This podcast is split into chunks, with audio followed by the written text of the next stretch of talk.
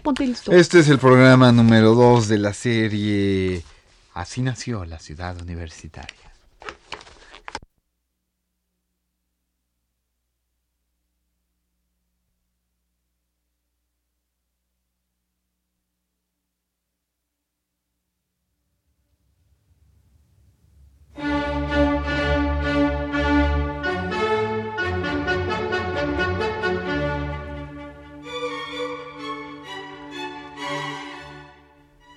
Universitaria, a 40 años de su construcción.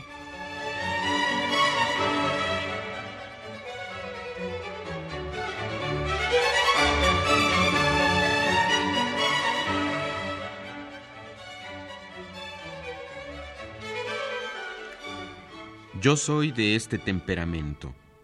Nací innovador y como no sea la reforma de mí mismo, que bien la necesitaría, y para la cual me confieso impotente, todas las novedades me tientan.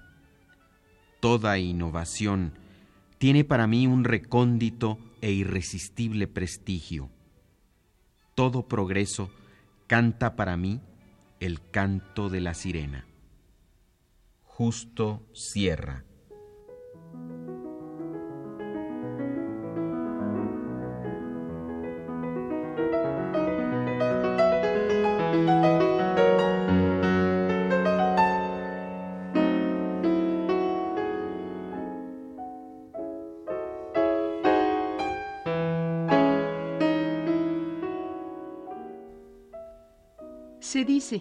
Con justa razón, que la construcción de la ciudad universitaria es el resultado de un sueño, de una ilusión engendrada por los promotores de la autonomía universitaria que entendían a su casa de estudios no solo como un centro de enseñanza-aprendizaje, sino como un motor social capaz de llevar los destinos de esta nación a alturas insospechadas. Pero, ¿quiénes eran estos jóvenes que se decidieron a imaginar lo inimaginable? ¿Qué deseaban exactamente? ¿Qué circunstancias decidieron que tantos muchachos, al mismo tiempo, coincidieran en ideas y pensamientos? ¿Cuál fue el canto que sugestionó a toda una generación en torno a una misma idea? Don Alejandro Gómez Arias, padre fundador de Radio Universidad y líder principal de la lucha por la autonomía universitaria, expuso en el año de 1989 el origen, espíritu y pensamiento de esta generación que en el año de 1929 conquistó la autonomía universitaria y cuyos frutos aún goza nuestra alma mater. Estas son sus palabras.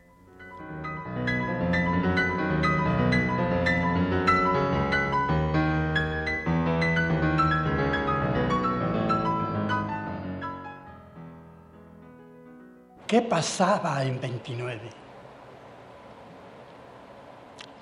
Pasaba que el año de 29 recoge por primera vez las experiencias inmediatas, críticas de la Revolución Mexicana. No eran, días felices, al contrario el año de 27, su antecedente inmediato, el país se estremecía por muchas circunstancias.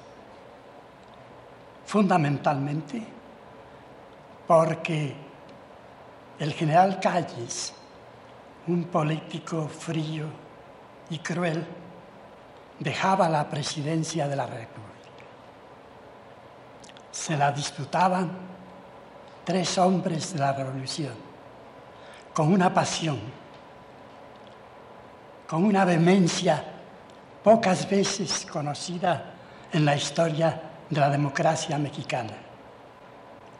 Un general, Arnulfo Gómez, había dicho, había ofrecido que llevaría a todos los soberanistas a las Islas Marías y a Obregón lo colocaría dos metros bajo tierra.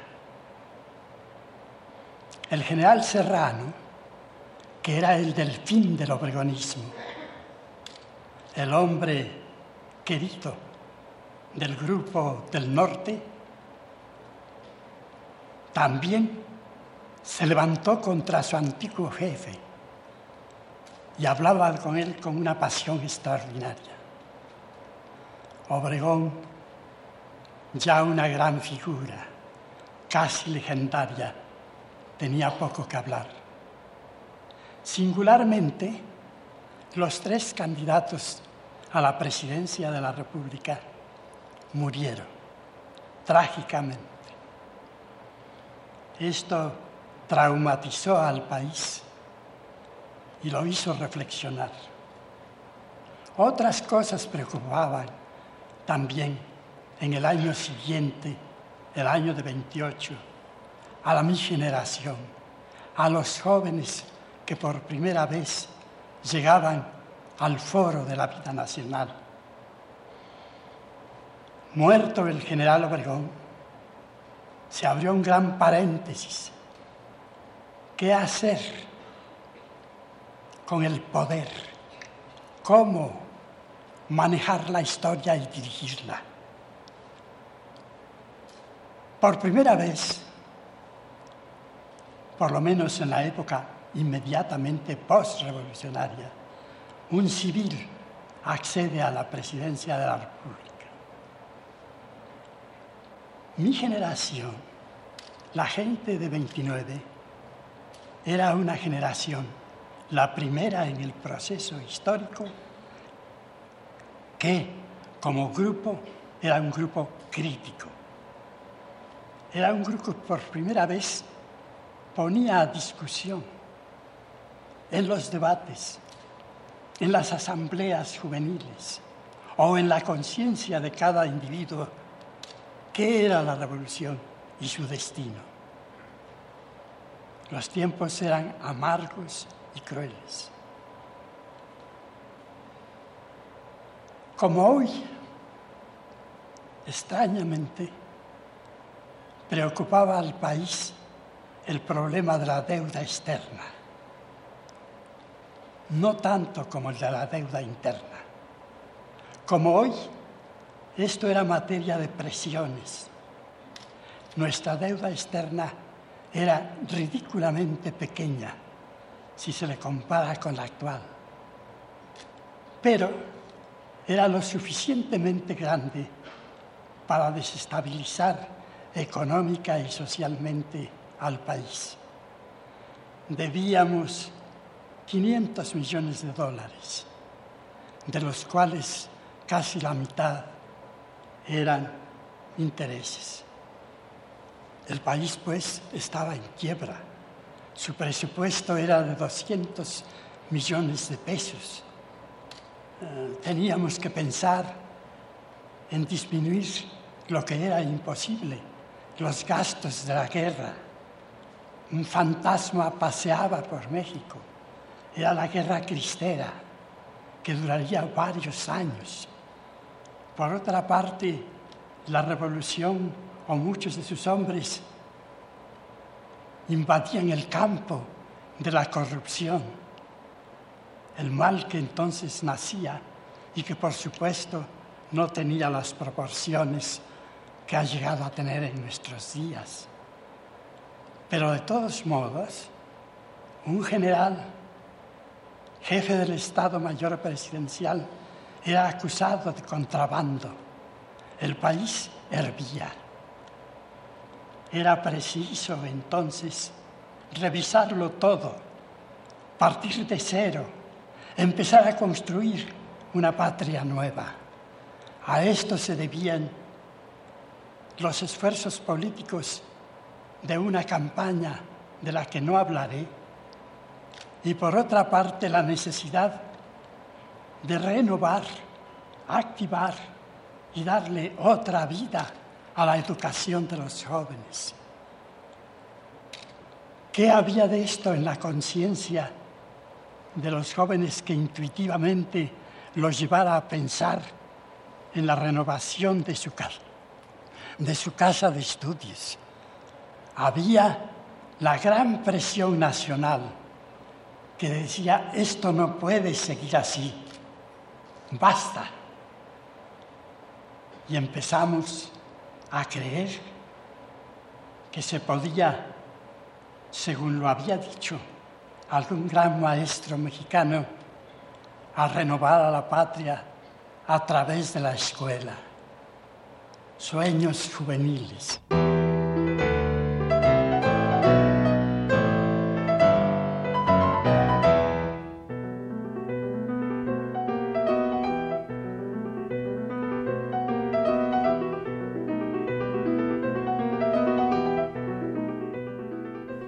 Quizás, como bien reconoció don Alejandro Gómez Arias, muchas intenciones de los impulsores de la autonomía universitaria, que por cierto se consolidó con la firma de la Ley Orgánica de la Universidad, publicada en el Diario Oficial el 26 de julio de 1929, fueron solo eso, sueños y utopías.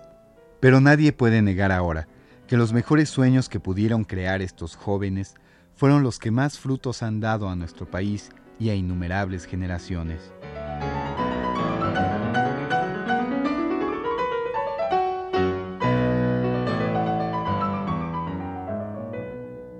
Un sueño, sí. Así se veía la construcción de una posible ciudad universitaria. Pero un sueño compartido, y uno de los que llegaron a soñar fue también don José Vasconcelos, quien publicó el 1 de julio de 1929 en el periódico El Universal el artículo La Nueva Sofía, que resultó ser un testimonio escrito de aquel sueño.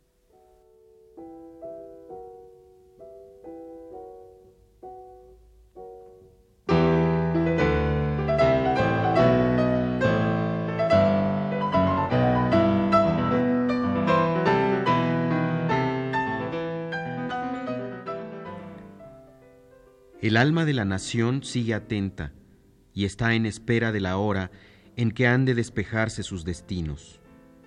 Y esa hora coincidirá con la colocación de la primera piedra del edificio símbolo, una suerte de templo de la raza entera.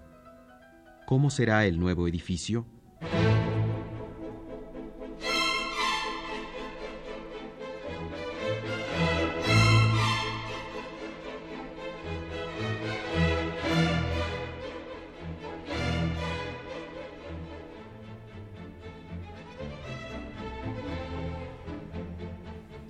Pero José Vasconcelos no solo hablaba en la imaginaria. Él tenía la idea de que ese nuevo templo de la raza entera fuera situado frente a la Alameda, por el lado de la Avenida Juárez, donde se encontraba un vasto terreno, apartado por don Justo Sierra, para que en él se construyese el Museo Nacional. El edificio que describía José Vasconcelos era realmente alucinante. El filósofo lo dibujaba con una gran nave en el centro, cubierta por una enorme cúpula dorada, cobijo de colosal biblioteca. De ese punto irradiaban otras manifestaciones de la cultura, como la música y la poesía, protegidas por una arquitectura de reminiscencias bizantinas, entre un oleaje de cúpulas cuya idea, tamizada por el hispánico mudéjar, nos recuerda a la capilla real de Cholula, considerada por muchos como la única gran mezquita construida por cristianos. Esta idea de simbolizar la unión cultural con la mezcla de materiales en un solo complejo arquitectónico era ya un preludio de lo que dos décadas después habría de realizarse en la ciudad universitaria. Pero continuemos con la descripción de José Vasconcelos.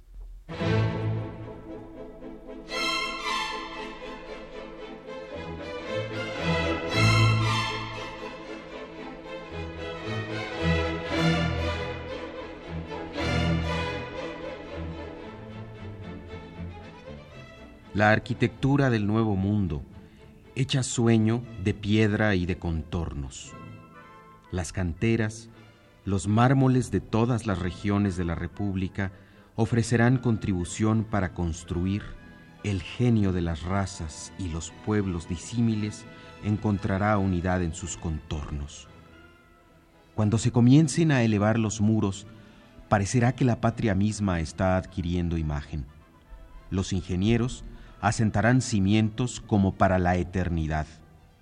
Soldados erguirán columnas, escultores labrarán las piedras, los pintores decorarán los planos, los poetas abrirán ventanas y algún mago persa reencarnado en indio acaso trazará la curva de las bóvedas.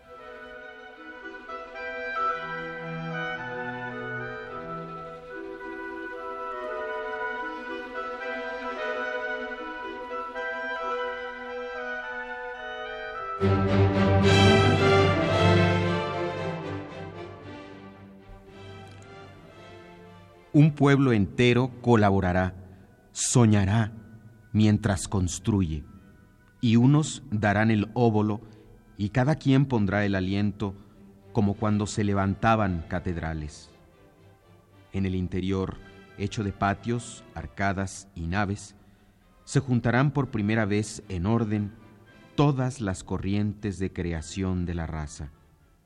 En salas innumerables, en galerías de ensueño, estará el museo con las joyas de los antepasados.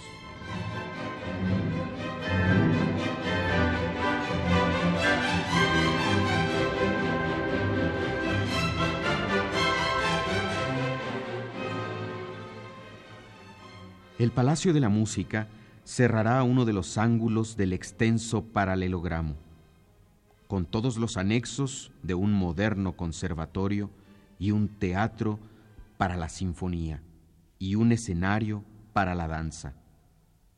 Pero el centro, el corazón del edificio, será la gran sala, el gran espacio bajo la bóveda máxima. Allí estará la biblioteca. Todas las literaturas, todas las ciencias, toda la sabiduría guardada en las cajas mágicas de un millón de libros, almacenes ocultos, maquinarias para el transporte de los volúmenes. El gran mosaico de la cúpula central representará la fusión de las razas, el concurso de las corrientes de la universal sabiduría.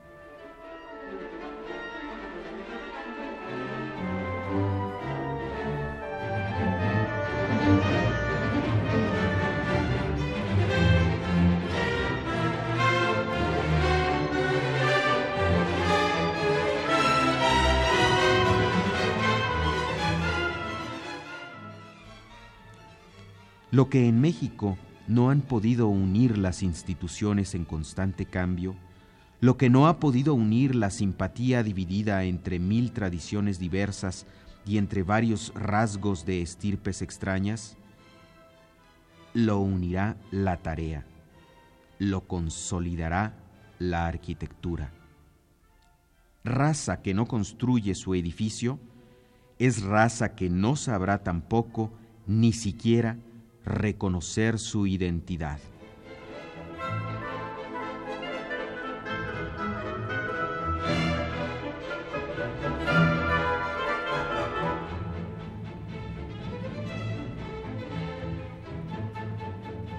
Esta grandilocuente descripción que evoca la futura ciudad universitaria del Pedregal, con seguridad habrá impactado a muchos de los estudiantes universitarios, fervorosos vasconcelistas, soñadores e idealistas como el maestro, y así, al volver a mediados del mes de julio a los viejos y destartalados edificios, tendrían muy presente el sueño de una nueva casa para nuestra magna institución.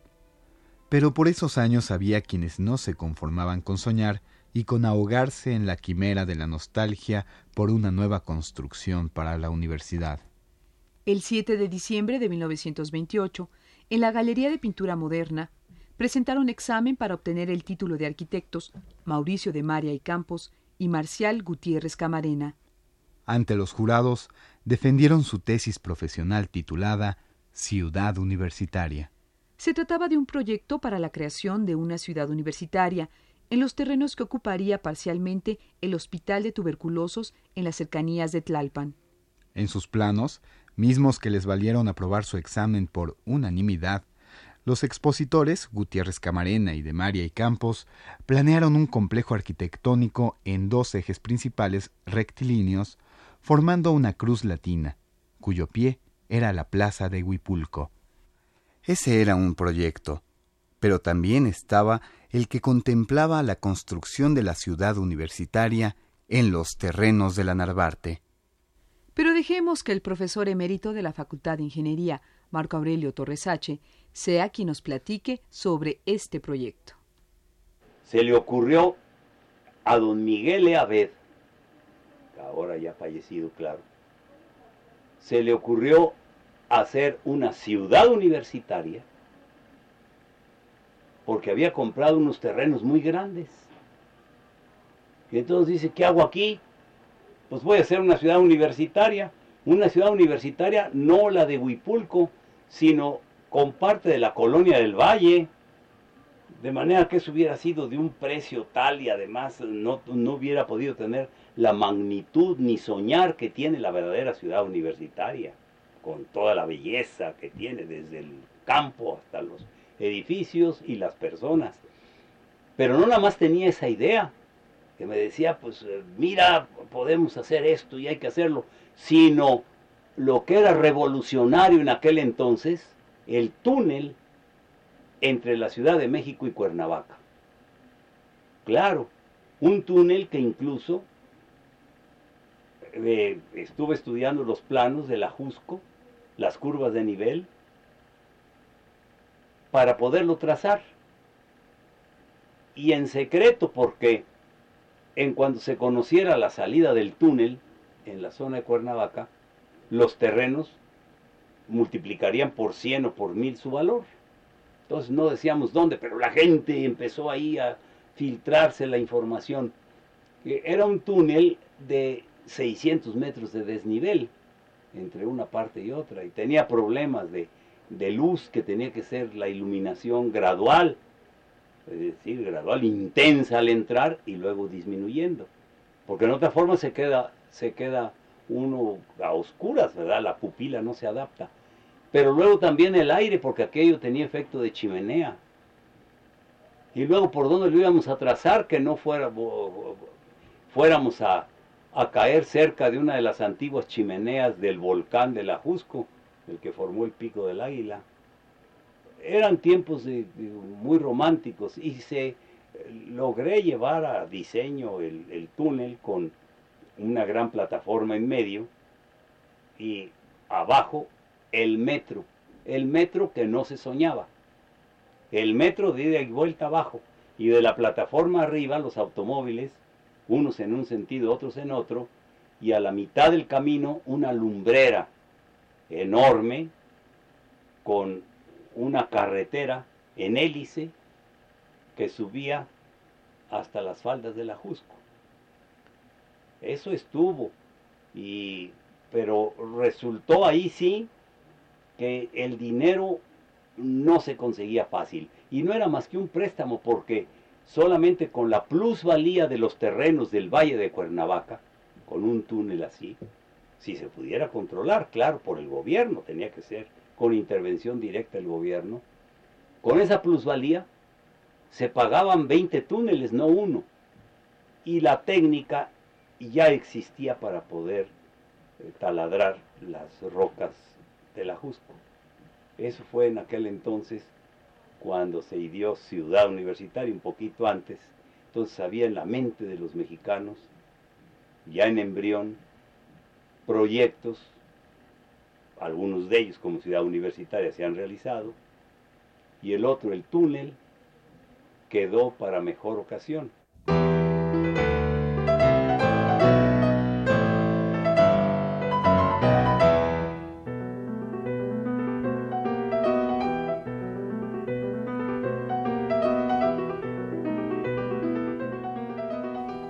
19 de junio de 1942, fue electo como rector el licenciado Rodulfo Brito Foucher y el entonces alumno de la Facultad de Filosofía y Letras, José María Luján y César Sepúlveda, desempolvaron un viejo memorándum donde justificaban la urgente necesidad de un nuevo espacio que albergara a la Universidad Nacional Autónoma de México.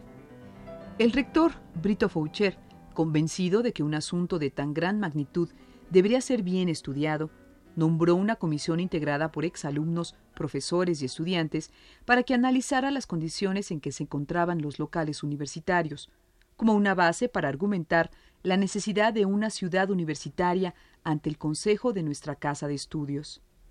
La información que recabó dicha comisión ofrecía un cuadro deprimente.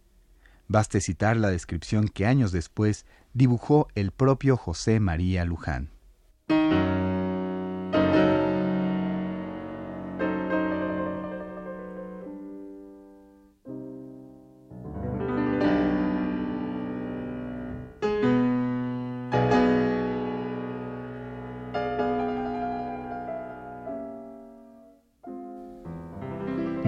Que universidad alguna pudiera demostrar una colección más deprimente, una situación más miserable y más triste que la que en 1942 tenía la Universidad Nacional Autónoma de México. Cursos con más de 200 alumnos en locales para menos de la mitad. Aparatos del siglo pasado. Carencia absoluta de campos deportivos. Negaciones económicas en todos los sentidos facilidades bibliotecarias nulas, la investigación condicionada y la enseñanza limitada y arbitraria.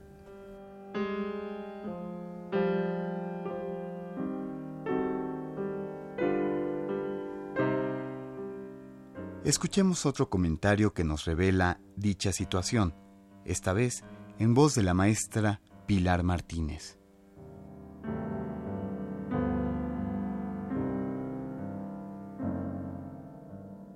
Bueno, pues simplemente la adecuación de, mobiliario, el recurso, el, uso de recursos didácticos eh, para llevar a cabo las tareas de formación, pues es fundamental considerar el espacio. Eh, a la fecha, si usted eh, visita Ciudad Universitaria se da cuenta de cómo ha ido evolucionando el, el diseño del espacio para una tarea educativa en las nuevas escuelas y facultades. Eh, así que en edificios antiguos en los que se hacían adaptaciones, pues finalmente aspectos como la iluminación, como la posibilidad de ubicar eh, simplemente el mobiliario, bancas, eh, laboratorios, etcétera, pues eran siempre adaptaciones. Finalmente el pensar específicamente en un espacio para llevar a cabo una tarea pedagógica es este, otra concepción de lo que sería la tarea educativa.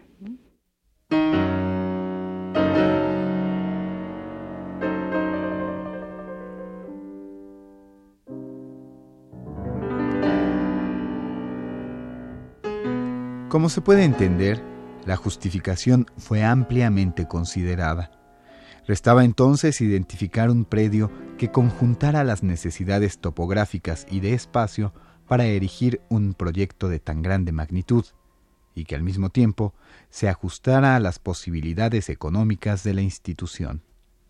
José María Luján nos relata cómo se escogió el terreno que a la postre habría de albergar a nuestra ciudad universitaria.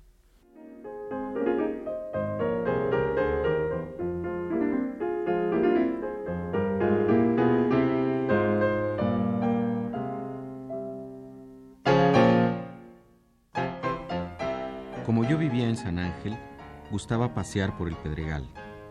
Conocía grandes extensiones de terreno plano, es decir, sin rocas, y pensé que era el sitio mejor para que se construyera la ciudad universitaria. El primero en convencerse de esta idea fue Mauricio Campos, pues con su gran categoría técnica y artística práctica, vio que era el Pedregal el emplazamiento adecuado. Felipe Bracho y César Sepúlveda, embargados por sus exámenes, no opinaron. Miguel Lanz Duret estuvo de acuerdo. No así Álvarez. ¿Por qué no le pareció el Pedregal? Aún es un misterio para mí.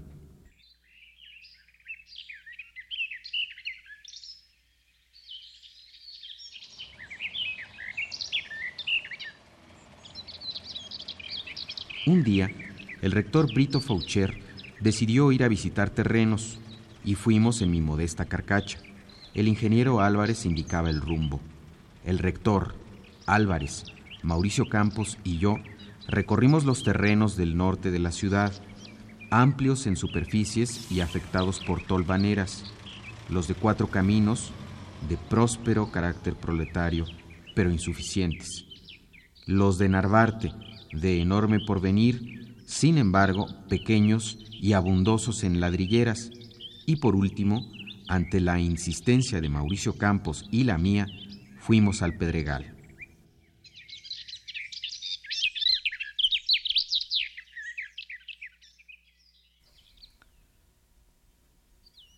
Cuando llegamos a este terreno, Brito me dijo que fuera a la parte más alta. Allí subí.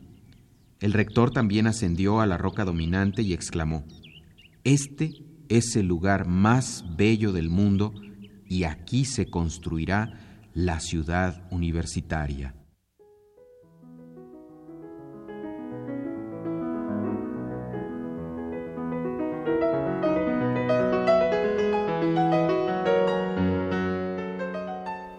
Una vez seleccionados los terrenos del Pedregal, Brito Foucher invitó a muchos universitarios, profesores y estudiantes con el fin de conocer sus opiniones. Al saberlas favorables, se inició el estudio de los problemas legales y de ingeniería. En marzo de 1943, el rector Brito Foucher inauguró en el Palacio de Bellas Artes la cuarta convención médico-dental, donde se dieron cita con notados representantes de agrupaciones norteamericanas y de países centroamericanos. El discurso que pronunció es uno de los más significativos en la historia de la ciudad universitaria.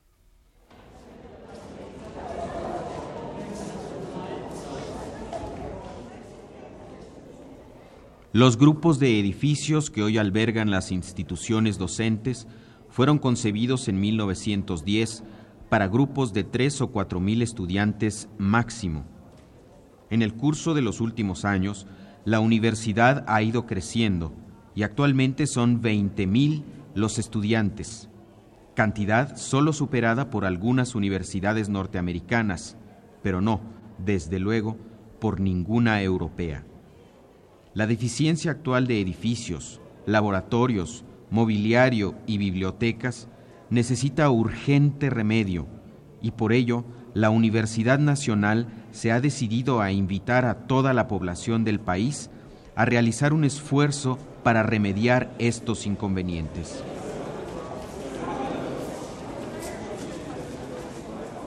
Puedo anunciar que esta misma semana será sometido a la consideración del señor presidente el estudio formulado por los técnicos para levantar la futura ciudad universitaria, que podrá ser una de las más bellas del mundo, ubicada en el sitio más bello de la ciudad.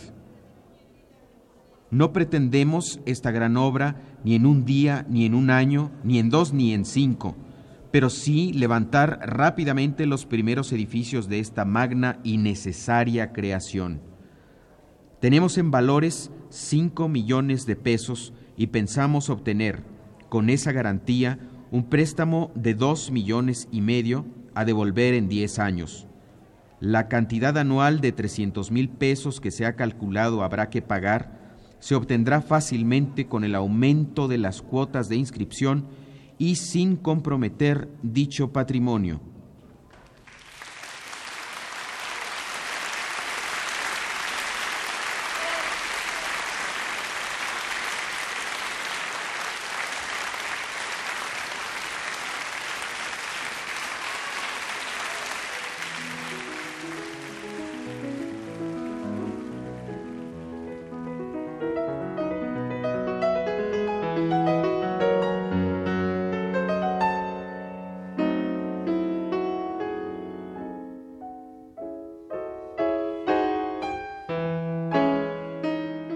Por desgracia, el rector Brito Foucher enfrentó severos problemas estudiantiles y una huelga que lo llevaría a renunciar el 27 de julio de 1944. Los trabajos en pro de la ciudad universitaria quedaron suspendidos. Habría que esperar nuevamente, esta vez hasta el año de 1946, cuando la Junta de Gobierno designó al doctor Salvador Subirán como nuevo rector. Una vez investido como rector, el doctor Subirán se dedicó a trabajar en pro de la nueva ciudad universitaria. Su dedicación y capacidad de trabajo rindieron frutos muy pronto, y en noviembre del mismo año de 1946, el entonces presidente de la República, Manuel Ávila Camacho, hizo entrega formal de los terrenos en que se edificaría la ciudad universitaria. El compromiso estaba adquirido. Llevar a feliz término el ideal por tanto tiempo anhelado. Edificar la ciudad de la cultura y el saber, la casa donde los ideales y conceptos de una raza, el alma de una nación, deberían de ser albergados, estaba en marcha. Aún faltaba mucho, pero los resultados eran alentadores el sueño se acercaba cada vez más a la realidad.